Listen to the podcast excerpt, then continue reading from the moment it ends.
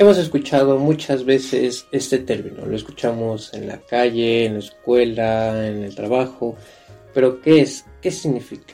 Unos hablan bien de él, otros hablan mal de él, pero ¿qué es? ¿Qué significa? En este video vamos a hacer una muy breve y pequeña introducción hacia qué es el capitalismo. Digo muy breve y muy pequeña ya que es un tema bastante extenso que requiere años de lectura y de estudio para comprenderlo. Entonces, sin más por el momento, vamos a empezar por qué es el capitalismo.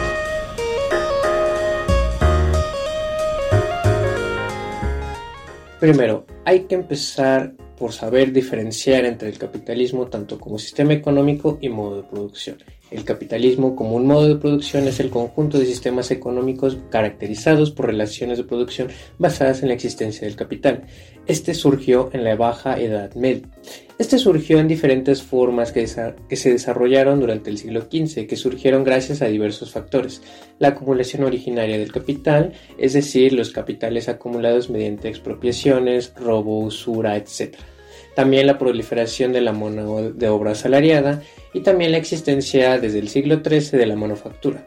Para que estos factores se conjuntaran, primero hubo que producirse un incremento de las actividades comerciales.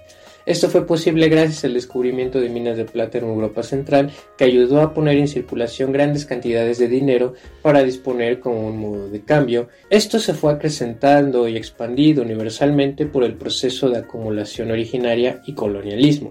El capital es el conjunto de bienes, mercancías y fuerza de trabajo que como elementos patrimoniales legales en regímenes de propiedad privada de los empresarios, que son medios de producción en manos de ciertas clases, capitalistas burgueses, pequeños burgueses, terratenientes y cierta burocracia estatal en algunos casos, aunque cabe también aquí la propiedad ilegal o alegal que son mercados negros o grises.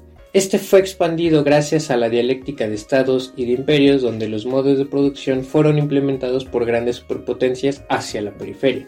Los estados con poder tienden a constituirse en estados líderes o en estados subordinantes, como diría Marcelo Gullo, y por consecuencia tienen atributos de poder suficiente para mantener su autonomía y poder imponer o insubordinar otros estados que son de la periferia, que no tienen ese poder de constituirse en estados líderes. Un ejemplo de ello fue el Imperio Británico o Estados Unidos, países con gran poder de imponer su ideología sobre otros países que no tienen tanto poder. En el capitalismo, los obreros trabajan para el capitalista a cambio de un contrato de trabajo, por el cual venden su fuerza de trabajo a cambio de un salario, que es el precio en el mercado de su fuerza de trabajo y con el cual pueden adquirir medios de subsistencia y propiedad privada personal legal, que son como vivienda, auto, ropa, etc. Esta propiedad privada personal puede también convertirse en capital mediante la especulación financiera privada o pública, convirtiendo dichos bienes privados personales en medios de producción capitalista, mediante un proceso que el geógrafo británico David Harvey llamó acumulación por desposición. Un ejemplo puede ser el actual este, Uber o Rappi, donde tu auto, tu moto, tu bicicleta se transforman en medios de producción que no es sino continuar con los mecanismos propios de la acumulación originaria, pero con el objetivo de mantener el capitalismo eh, mercantilizando ámbitos sociales ajenos a él. A diferencia de modos de producción anteriores, en el capitalismo es el burgués el encargado de organizar la producción de acuerdo con el desarrollo técnico, tecnológico y científico que permite que en el capitalismo se produzcan mercancías imposibles de producir en el feudalismo o en el esclavismo.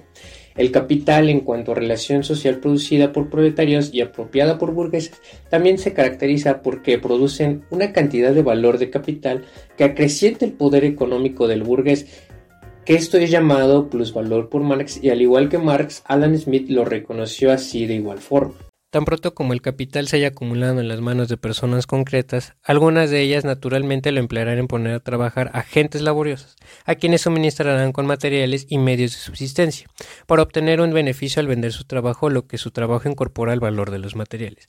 Al intercambiar la manufactura completa, sea por dinero, trabajo u otros bienes, en una cantidad superior a lo que costaron los materiales y los salarios de los trabajadores, algo debe de quedar como beneficio del empresario que arriesga en esta aventura su capital.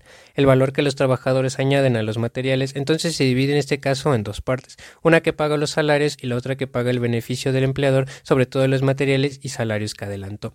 No habría tenido interés en emplearlos si no esperase la venta de su trabajo o algo más de lo suficiente para reemplazar su capital, y no estará interesado en emplear un capital mayor antes que uno menor a no ser que sus beneficios guarden alguna proporción con la cuantía de su capital. Por tanto, el valor adelantado no se limita a conservarse en la circulación, sino que cambia en ella su magnitud de valor arroja una plusvalía y se valoriza. Y esta valorización es lo que se convierte en capital. La plusvalía solo se produce mediante un excedente cuantitativo de trabajo, alargando la duración del mismo proceso de trabajo, que en un caso es proceso de producción.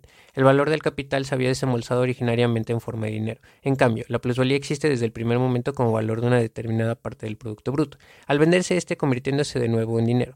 El valor del capital recobra su forma originaria, pero la plusvalía cambia su modo de existencia anterior. A partir de este momento, valor del capital y la plusvalía son ambas sumas de dinero, y uno y otra vuelven a convertirse en capital exactamente del mismo modo. Este plusvalor es la diferencia resultante de restar la cantidad de valor producido en un periodo de tiempo determinado por los obreros de la cantidad que se les paga por su salario. El plusvalor, en pocas palabras, es ese extra, es ese plus que le agrega el valor el trabajador al producto que crea que legalmente pertenece al burgués. Es repartido entre este, entre otros capitalistas, mediante asociaciones de intercambio y otra parte para el Estado a través de impuestos. Los capitalistas apropian este plusvalor, lo utilizan junto a otras cantidades que gana con el comercio o mediante contratos públicos o privados de inversión, que reorganiza constantemente sus empresas a nivel técnico y de gestión para adaptarse a las siempre cambiantes condiciones del mercado. Este tipo de relación social de producción ha conseguido ser universal, teniendo pues ya diversos este, efectos que como el proceso de producción de mercancías ha extrañado al trabajador del producto de su trabajo que no le pertenece y que solo repercute indirectamente mediante diversos procesos de socialización estatal de las ganancias del capital. La diferencia entre liberales y marxistas a la hora de catalogar el plusvalor es que mientras aquellos lo ven como un beneficio justo del empresario, estos lo ven como algo más, como un mero beneficio, en tanto que también lo ven como una fuente contemporánea de la explotación de la fuerza de trabajo a la hora de generar riqueza para la clase dominante. A pesar de la dialéctica de clases en el capitalismo, burguesía y proletariado acaban siendo dos clases mutuamente dependientes pues la existencia del capital depende de la existencia de estas dos clases sociales.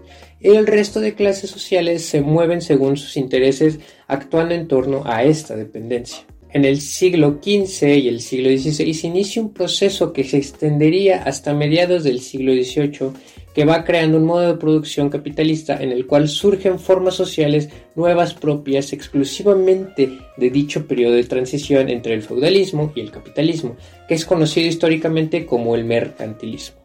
El mercantilismo se caracterizó por una fuerte intervención del Estado en la economía, coincidente con el desarrollo del absolutismo monárquico. Consistió en una serie de medidas que se centraron en tres ámbitos, las relaciones entre el poder político y la actividad económica, la intervención del Estado en esta última y el control de la moneda.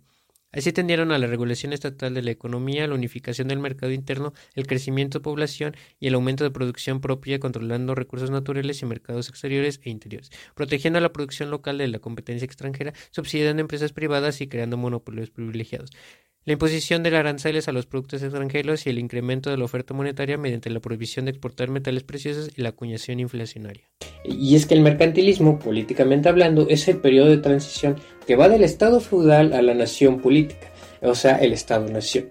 Durante el mercantilismo y por primera vez la guerra comercial entre estados es una continuación evidente de la acumulación originaria que se vuelve global. La transición del feudalismo al capitalismo, que duró tres siglos, se cerró con tres procesos cuyo impacto económico y extraeconómico supuso sin duda un cambio de época y también de mentalidades hacia un mundo ya totalmente diferente respecto a de los anteriores, que sin embargo acumulaba técnicas, tecnologías, instituciones culturales y relaciones sociales de producción desarrolladas durante mucho tiempo atrás. Estos procesos son revoluciones tecnocientíficas, industriales, el surgimiento del Estado-Nación como una nueva forma de sociedad política y el colonialismo que le siguió a la inversión teológica por la que surge la economía política. Dicho todo esto, ¿qué es el capital?